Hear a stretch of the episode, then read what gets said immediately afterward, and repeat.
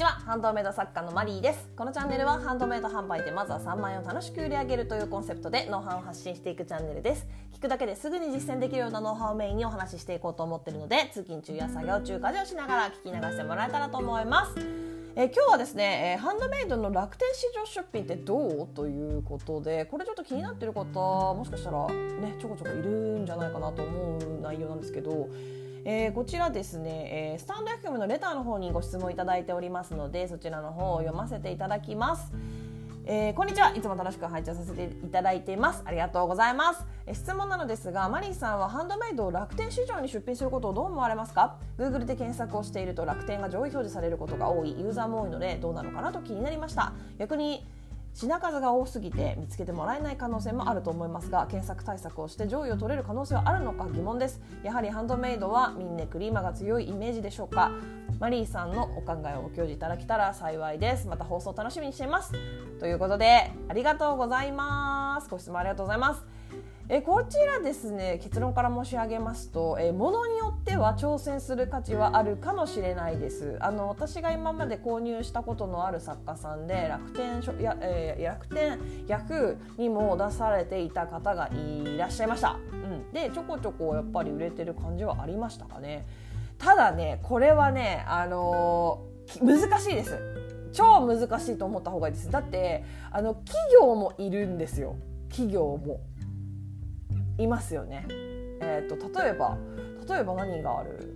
いや例えなくで例えばなんだろう？分かりますよねでもね。あの企業が公式が楽天に物を出してる。だからライバルがもうプロになっちゃうんですよ。プロがライバルになっちゃうんですよ。そう。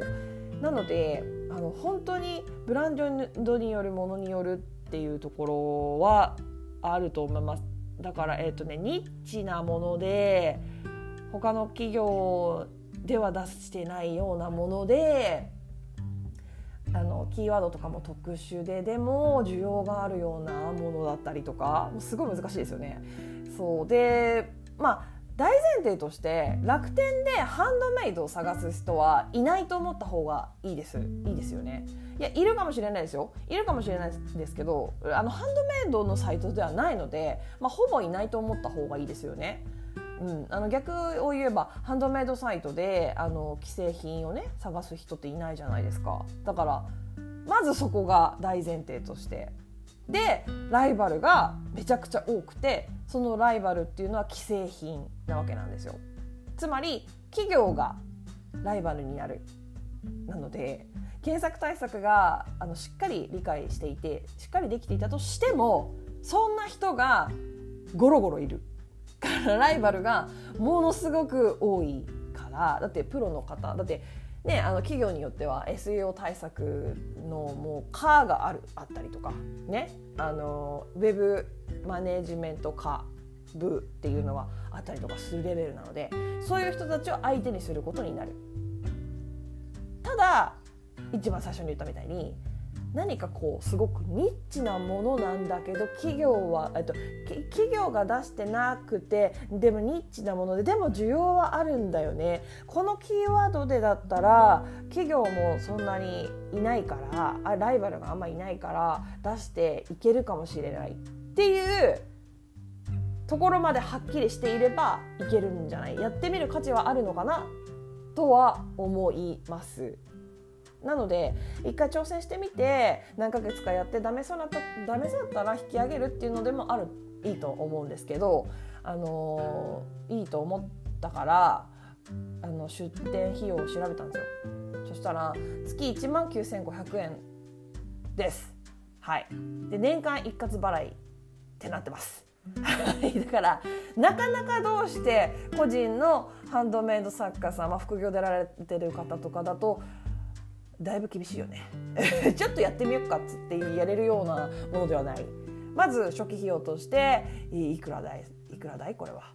20万以上がかかってる20万ぐらいかかってしまう。ももっとか。うん。っていうところがあるので、まあ、なかなか大きな投資ではありますよね。これね。うん。なのでそうですね結論としては、まあ、まとめますけど上位取れる可能性はあるんですがものによるっていうところ何かこう隙間を見つけてここならいけるでしょっていうところが突破口が見つかったのであればあるのであれば見つけられたのであるあればいける可能性はあります。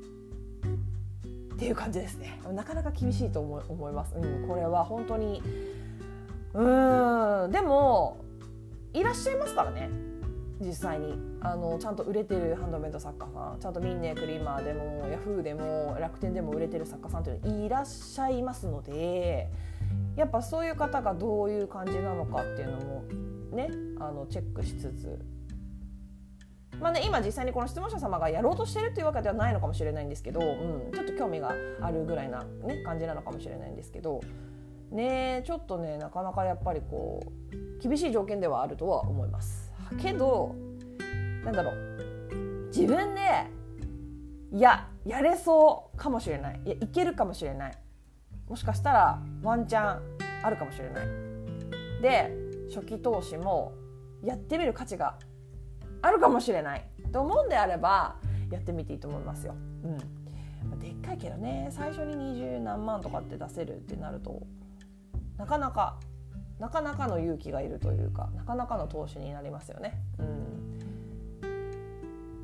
うん。でもまあやれると思うのならね私はあのやってみみたいみやってみやってみちゃえっていうタイプなのでまあまあまあ私のブランドで考えると、まあ、売れないと思うので 売れないというか、うん、あの穴はついてつけないかなって思うので、うん、私はハンドメイドサイトの方が上位表示が取れるキーワードを使ってるのかな、うん、っていうところがあるので。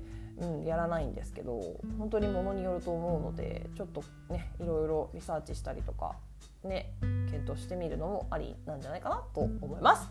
ということで、え今日はここまでになります。いろんなご質問にもお答えしていきますので、Twitter の質問箱やスタンド FM のレターなどでお気軽にご質問を送ってもらえたらと思います。えもしまた聞いてみたいなと思っていただけましたら、フォローやいいね、YouTube でしたらグッドボタン、チャンネル登録をしてもらえると励みになります。以上、お聴きいただきありがとうございました。ではまた次回お会いしましょう。さようなら。